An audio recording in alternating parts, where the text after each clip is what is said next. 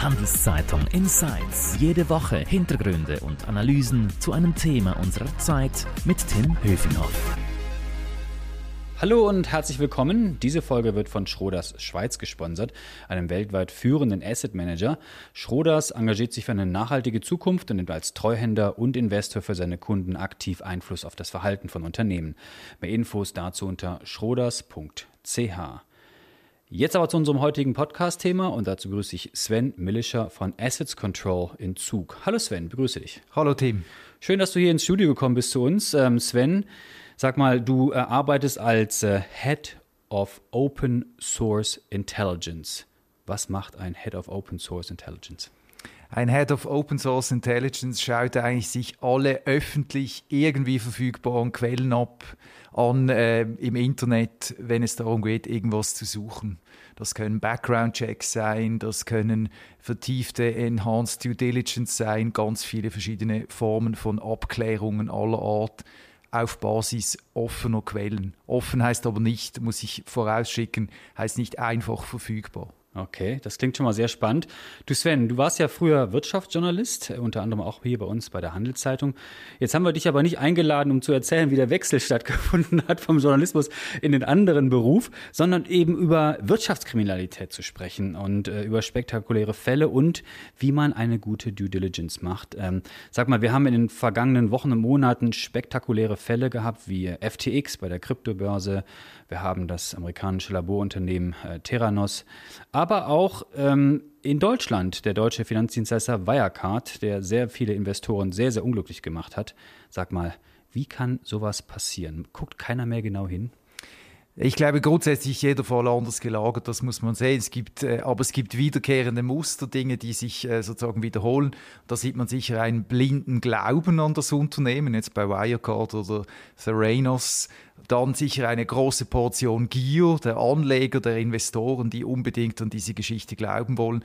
Und dann äh, einfach eine allgemeine im ganzen Publikum, mit den ganzen Stakeholdern eine Vertrauensseligkeit, gerade bei diesen großen gehypten Unternehmen, wo man einfach, man glaubt, daran. Mhm. Wenn man selbst nicht involviert ist und selbst kein äh, Geld verloren hat, da kann man natürlich mit Helme darauf äh, schauen, aber das wollen wir nicht machen. Was ich besonders interessant finde bei diesen Fällen ist ja, dass es nicht nur den typischen Kleinanleger oder die Kleinanlegerin getroffen hat, sondern eben auch diese richtig gut vernetzten Profi-Investoren. Das führt mich zu der Frage, ähm, die ich gerade schon so ein bisschen erwähnt habe, macht keiner mehr eine Due Diligence. Also eine wirkliche sorgfältige Prüfung, sage ich jetzt mal, von Unternehmen und den beteiligten Personen, bevor man denen sein Geld gibt oder eben auch eine Aktie kauft. Ich glaube, es ist nicht so, dass niemand mehr eine richtige Due Diligence macht. Das Problem ist einfach, wie vertieft ist diese Due Diligence und wie genau gehe ich dann wirklich vor, oder? Also, ich meine, schaue ich mir wirklich die Primärquellen an, schaue ich mir wirklich die Datenbanken an, die auf Originaldokumenten basieren, mache ich vor Ort Prüfungen, das ist zum Beispiel ein wunderbares Beispiel bei äh, Wirecard, gehe ich wirklich in die, in die Filiale in Kuala Lumpur äh, im Vorort und schaue, existiert diese Firma wirklich oder bei zum Beispiel Emissionen, bei äh, Anleiheprospekten schaue ich wirklich die ganzen 500 Seiten, die also ein Prospekt mittlerweile umfasst, schaue ich mir die vertieft an. Und genau das ist das Problem, oder? Das alles kostet enorm viel Zeit und führt dazu, dass sozusagen eine eigentlich inhärente Wissensasymmetrie besteht zwischen dem Management, wenn es jetzt kriminell ag äh, agiert, und den Investoren. Und die, aus, der, aus diesem Problem komme ich eigentlich nicht raus. Mhm.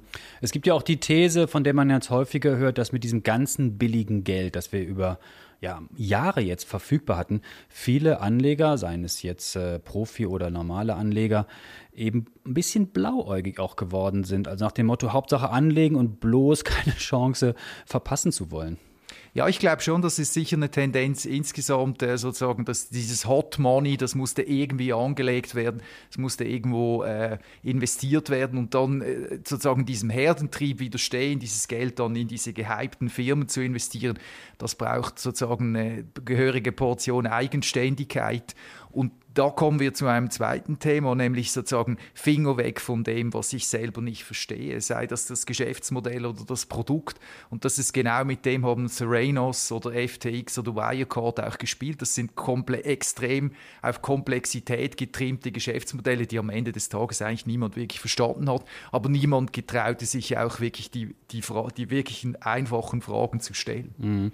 Und vor allem jüngere Anleger, also ich meine jetzt mal vielleicht Menschen, die so um die 30 30 sind und die vielleicht auch als Wirtschaftsprüfer oder Wirtschaftsprüferin arbeiten oder auch in den Banken vielleicht auch ein bisschen älter sind, die haben so eine richtige, richtige große Krise noch gar nicht erlebt, oder?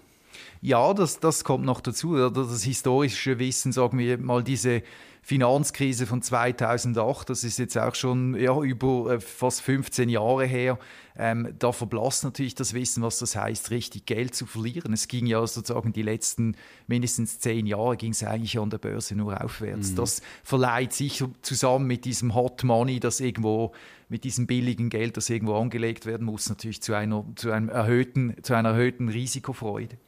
Jetzt hast du es schon so ein bisschen erwähnt, aber ich würde das jetzt gerne nochmal im Detail mit dir besprechen.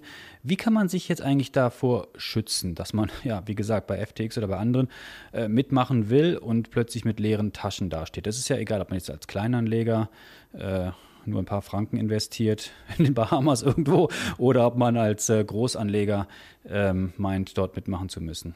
Also ich würde mal wirklich sagen, sich von großen Namen nicht blenden lassen. Das heißt sozusagen auf Ebene der, der Unternehmung. Also wenn wir Wirecard haben als Beispiel, das war sozusagen Europas Antwort auf das Silicon Valley. Da dachten alle, wow, da muss ich dabei sein. FTX, dieser Handelsplatz-Gigant im, im Spielcasino der Kryptowährung oder Serenos, das, diese Wundermaschine der Blutanalyse, sind alles Beispiele, wo sozusagen mit diesem, mit diesem Glauben oder diesem Wunsch, da eine sozusagen ein, ein Unicorn zu haben, ein, eine unglaubliche Firma, da wurde damit gespielt. Also da sicher sich mal nicht blenden zu lassen und dann, und dann genau hinschauen, das finde ich auch was Wichtiges, auf ganz einfache finanzielle Kennzahlen. Also wie, wie viel Free Cashflow hat dieses Unternehmen, was ist der Verschuldungsgrad, wie sehen die Goodwill-Positionen aus, hat es viele offene Forderungen. Genau bei diesen ein, sage ich mal, einfachen Zahlen misstrauisch werden, zu schauen, äh, ist, macht, macht das Sinn im Gesamtkontext und dann immer auch aufpassen, wenn die Unternehmen anfangen mit ajustierten Kennzahlen zu operieren, da wird viel getrickst. Kann man sowas denn überhaupt überprüfen? Also wenn wir uns beispielsweise bei FTX jetzt anschauen, Singapurs Staats, Staatsfonds ist geschädigt worden, die kanadische Lehrerpensionskasse aus Ontario war groß investiert. Also wenn die es selber schon nicht merken, ist man ja, da einfach das ist, das ist nicht sicher, gefeit? aber da würde ich, da würde ich auf, den, auf meinen ersten äh, Punkt äh, hinweisen. Wenn man das Geschäftsmodell nicht versteht, wenn ich nicht verstehe, was machen die eigentlich wirklich genau, dann würde ich einfach die Finger davon lassen. Und sind, sind wir ehrlich, weiß genau jemand, wie FTX tatsächlich operiert? Das sieht man ja jetzt in der Aufarbeitung. Niemand wusste da eigentlich bis hin zu, zu den Regulatoren, was die eigentlich gemacht haben. Das war ja eigentlich ob es jetzt Betrug ist, wissen wir noch nicht, aber es war sicher ein gigantisches Organisationsversagen. Also da würde ich sagen, mal grundsätzlich mit Zurückhaltung daran gehen, wenn ich es nicht verstehe, was die überhaupt machen. Mhm. Gibt es denn so ein paar Grundzüge, die du bei deiner Arbeit immer wieder erkennst? Also gibt es so Alarmsignale, so klassische Signale, wo man sagt, oh, da muss ich nochmal besonders vorsichtig sein. Du hast ja gerade schon einige erwähnt, aber es gibt bestimmt Dinge, wo du sehr strukturiert vorgehst, oder? Bei deiner Analyse. Ja, also ich meine, grundsätzlich, das, das schließt ein bisschen an das von den äh, großen Namen sich nicht blenden lassen, ist das Heißbringer-Schema. Das ist ein typisches Beispiel ist Wirecard. Da trat dieser CEO, dieser Markus Braun, der jetzt äh, äh, vor Gericht steht, so als Smart Fintech-Futurist auf, immer mit diesem Appeal von einem Steve Jobs mit äh, Rollkragenpulli, immer in die Zukunft gerichtet, immer Heilsbringer. Das hat, das heißt aber nicht, dass alle die, so einen Pullover tragen. Nein, wir müssen, es geht nicht um den Pullover, aber es geht um den, um sozusagen immer die, diese, sozusagen dieses Heilsbringer im Sinn von ich, ich werde euch sozusagen in die Zukunft führen, mhm. weil die Leute wollen Helden und Heldinnen und das gleiche bei Elizabeth Holmes von äh, Theranos, da diese Studienabbrecherin, die, die gesagt hat, ich werde das äh, Gesundheitswesen revolutionieren und demokratisieren. Solche Dinge. Sozusagen, wer, wer zur Überhöhung neigt, dann ist der Fall relativ tief dann. Mhm. Anders, das, was ich schon gesagt habe, einfachen äh, Bilanzmetriken, da wirklich hinschauen, zum Beispiel schauen, was auch sehr gerne gemacht wird, ist immer wieder die Divisionen zu wechseln. Also ich habe ein Unternehmen, das fängt mal an mit drei Divisionen und ständig werden diese Divisionen geändert. Das mhm. ist sicher auch was, wo man äh, wachsam sein muss, weil dann ist die Vergleichbarkeit weg. Und wenn ich nicht vergleichen kann, dann können die mir was unterjubeln. Das ist jetzt auf Ebene der, der Bilanz oder des Gesche der, der, der äh, Finanzzahlen dann sicher auch was misstrauisch machen muss, ein Management, das nie wechselt, also dass über Jahre dasselbe ist. Wirecard ist ein wunderbares Beispiel, da haben eigentlich die Schlüsselpersonen nie gewechselt. Warum? Sie können gar nicht weg, weil es ein Riesenbetrug ist. Wenn sie weg sind, fliegt er auf. Solche Dinge, das sind ganz, Elon ganz... Musk ist auch noch da und der Jeff Bezos bei Amazon. ja, es ist, also ich sage ich sag nicht, dass das Betrüger sind, aber es ist sozusagen, das sind, es sind nur, am Schluss ist es ein Puzzleteil oder mhm. ein Puzzleteil, das dann sich zu einem ganz gesamtheitlichen Bild äh, sich ergänzt. Aber solche Dinge sind einfach können Warnsignale sein. Nochmal kurz ein Hinweis auf unseren Sponsor. Diese Folge wird von Schroders Schweiz unterstützt. Wie Schroders Nachhaltigkeit in seinem Investmentprozess integriert und Fortschritte misst, erfahren Sie unter schroders.ch. Du Sven, sprechen wir ein bisschen über äh, deine Arbeit. Ähm, wenn du jetzt äh, zum Zuge kommst mit deiner Recherche, Wer sind so eure typischen Kunden, die sagen, hm, ich möchte verhindern, dass ich viel, viel Geld verliere? Das ist sehr, unterschiedlich. Also es können von äh, vermögenden Privatpersonen, äh, Familien sein, über äh, Unternehmen, die einen Betrugsfall im Unternehmen haben oder dann äh, bis hin zu Behörden, die sozusagen vielleicht Subventionen gesprochen haben oder Gelder gesprochen haben und dann dies äh, aufgeklärt haben möchten, wenn dort äh, Fehler passiert sind oder allenfalls mögliche Betrugsfälle passiert sind. Sehr breit gefächert. Mhm. Und äh, können sich das jetzt nur schwer reiche Menschen in der Schweiz erlauben? Also was, was kostet sowas, so ein typischer Einsatz von euch? Das ist äh, sehr unterschiedlich, hängt wirklich ab von der Tiefe. Das kommt von einem Background-Check, äh, von einem tägigen Background-Check für ein paar tausend Franken bis hin zu längerfristigen Projekten über Monate, wo wir dann äh, hunderte von Dokumenten sichten. Das ist, ist nicht so abschließend zu sagen. Was läuft jetzt gerade so im Winter 2022 am besten? Die Suche nach, nach russischen Oligarchengeldern oder?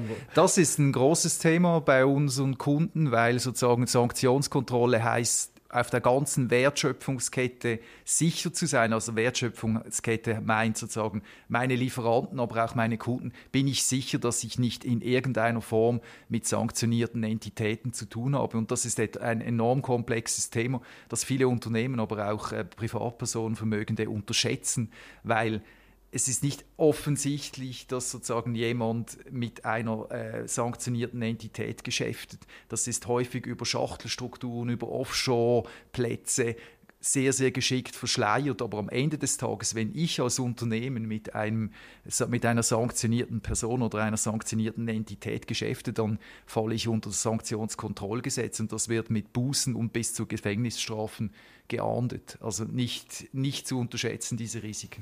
Und arbeitet ihr auch für den Staat? Ja, ja, das tun wir auch. Genau auch in diesem, äh, in, in, diesem Feld äh, gibt es natürlich äh, Sensibilitäten, weil niemand am Ende des Tages mit der Schlagzeile bei euch in der Handelszeitung aufwachen möchte, äh, Firma XY geschäftet mit äh, sanktioniertem Oligarchen. Wenn ihr für den Staat tätig seid, was sind das denn dann für Projekte? Also was wir zum Beispiel machen, ist im Bereich Innovationsförderung. Da checken wir äh, für den Innovationsförderer, für den staatlichen, die Anträge hinsichtlich zum Beispiel Startups, die Gelder wollen. Da machen wir Background-Checks und Überprüfungen. Das andere, wo wir tätig waren, ist im Bereich äh, Härtefallgelder für für einen Kanton. Dort haben wir geprüft, äh, ob sozusagen dieser, dieser Härtefallgeldanspruch berechtigt war. Und was gefunden? Ja, jede Menge. Das heißt, ihr habt dem Staat viel Geld gespart. Ja, kann man so sagen. Und äh, erzähl mal, wie geht dir denn dann konkret vor? Du hast am Anfang erklärt, dass du in Datenbanken suchst. Ähm, mal eben googeln, das geht nicht, oder? Nein, das ist, das ist das, was ich gesagt habe. Open Source, das heißt nicht einfach, einfach zugänglich. Das ist ein Riesenunterschied zwischen irgendwas im Google eintippen und am Ende des Tages spezialisierte Datenbanken zu haben. Das ist ein, ein großer Teil unserer Arbeit, ist, dass wir sozusagen über einen sehr enorm großen Datenbestand an, äh, an Datenbanken an spezialisierten Tools verfügen, um Dinge abzuklären. Jetzt in diesem Sanktionskontext haben wir Datenbanken, die eigentlich in Europa sonst nicht verwendet werden und nur von gewissen US-Behörden, wo wir gezielt schauen können, welche Personen zum Beispiel sanktioniert sind und in welchem Zusammenhang die mit Drittfirmen dann wirklich stehen. Solche Dinge, das ist das eine. Das andere ist sozusagen das Gedankliche, das, das extrem wichtig ist, das Analytische. Also wir sind von Berufes wegen, sage ich immer, bösgläubig. Das heißt, wir gehen immer mit der Anfangshypothese hin, da ist was, die Zielperson oder die Zielfirma, da ist kriminelle Energie dahinter. Und dieses Mindset ist, ist ganz wichtig sozusagen in der Analyse, im Beurteilen von Fakten und Informationen. Und ihr werdet immer fündig.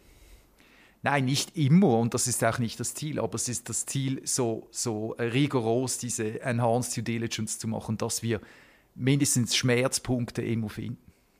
Jetzt haben wir viel über äh, Firmen gesprochen, wo ja recht deutlich schon geworden ist, dass es eben Betrug auch gibt.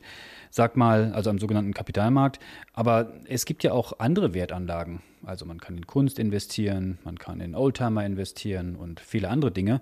Wie kann man denn da sicher sein, dass man da nicht was angeboten bekommt, was sich hinterher als etwas entpuppt? Das kann man eben auch nicht. Gar nichts Aber das ist, letztendlich ist das ein, genau das ist der Ausfluss dieses Hot Money auch, oder?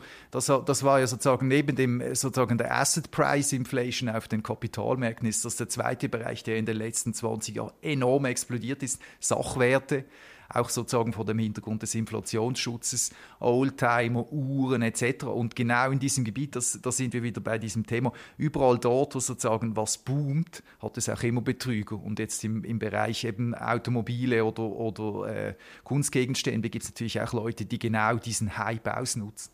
Und wie funktioniert das? Ich gehe mit meiner Rolex, die ich kaufen möchte, zu euch oder mit meinem Ferrari von 1956 und sage, du, ist das wirklich ein Ferrari oder ist das, ist das Plastik oder wie Nein, funktioniert was, das? Was wir vor allem, wo wir vor allem tätig sind, ist im Bereich des Asset Tracing, also wenn Dinge abhanden kommen, sei das äh, ein Oldtimer, der, der nicht mehr auffindbar ist, weil er von einem Geschäftspartner entwendet wurde, solche Dinge, die dann wieder auf, ausfindig zu machen, weil diese auch hier wieder auf sehr spezialisierten Plattformen zum Beispiel äh, dargeboten werden zum Verkauf oder das, was wir auch schon gemacht haben, mittels Geolokation, also mittels Satellitenbildern versuchen einzugrenzen, wo könnten diese äh, Vermögenswerte dann tatsächlich gelagert sein.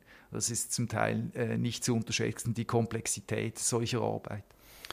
Die Schweiz hat sich ja lange damit gerühmt, eben sehr verschlossen zu sein, Bankgeheimnis etc. Ähm, jetzt seid ihr ja jemand, der äh, versucht, Licht ins Dunkle zu bringen und äh, sich die Datenbanken ganz genau anschaut. Wie steht die Schweiz eigentlich im Verhältnis zu anderen Ländern da? Also sind die Datenbanken mittlerweile auch äh, bei den Gemeinden oder in den Kantonen offener geworden oder ist, kann man in Amerika viel besser recherchieren oder in England oder in Frankreich als hier? Wie ist denn das? Ich gebe jetzt eine typisch schweizerische Antwort. Das divergiert von Kanton zu Kanton. Okay, ja. Also der Kantönlegeist grassiert äh, auch in der Schweiz ganz massiv. Ein Beispiel ist äh, die, die Handelsregister.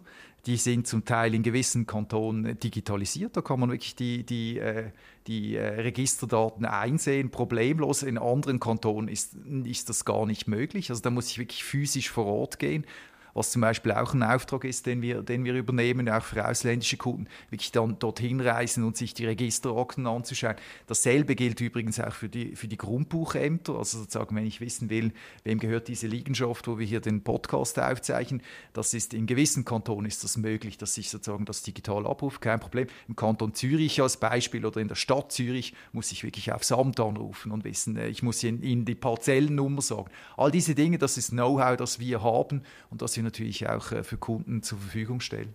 Und andere Länder sind da weiter. Andere Länder sind sicher weiter, wobei auch da gibt es, äh, das ist, das ist auch ein, ein wichtiges Thema von OSINT, ist, dass diese, diese ganze Landschaft der äh, offen zugänglichen Information sich ständig wandelt. Ein Beispiel ist Luxemburg. Luxemburg war bis vor kurzem extrem transparent in Sachen, da konnte ich sozusagen, bei Luxemburg konnte ich eine Luxemburger Gesellschaft nachschauen, schauen, wem gehört die tatsächlich. Jetzt gab es ein Gerichtsurteil, oder nein, kein Gerichtsurteil, aber einen ersten, einen ersten Entscheid. Da haben Anwälte mutmaßlich von äh, Oligarchen erwirkt, dass dieses äh, Register wieder geschlossen wird. Also das heißt, im Moment Stand jetzt kann ich nicht nachschauen, wem diese Luxemburger Gesellschaft gehört. Solche Dinge, das ist ein ständiger Wandel auch in der Transparenz oder Intransparenz der Register weltweit. Das führt mich zur nächsten Frage. Kann man euch auch sozusagen andersrum beauftragen? Also ihr beratet mich, dass ich nicht entdeckt werde?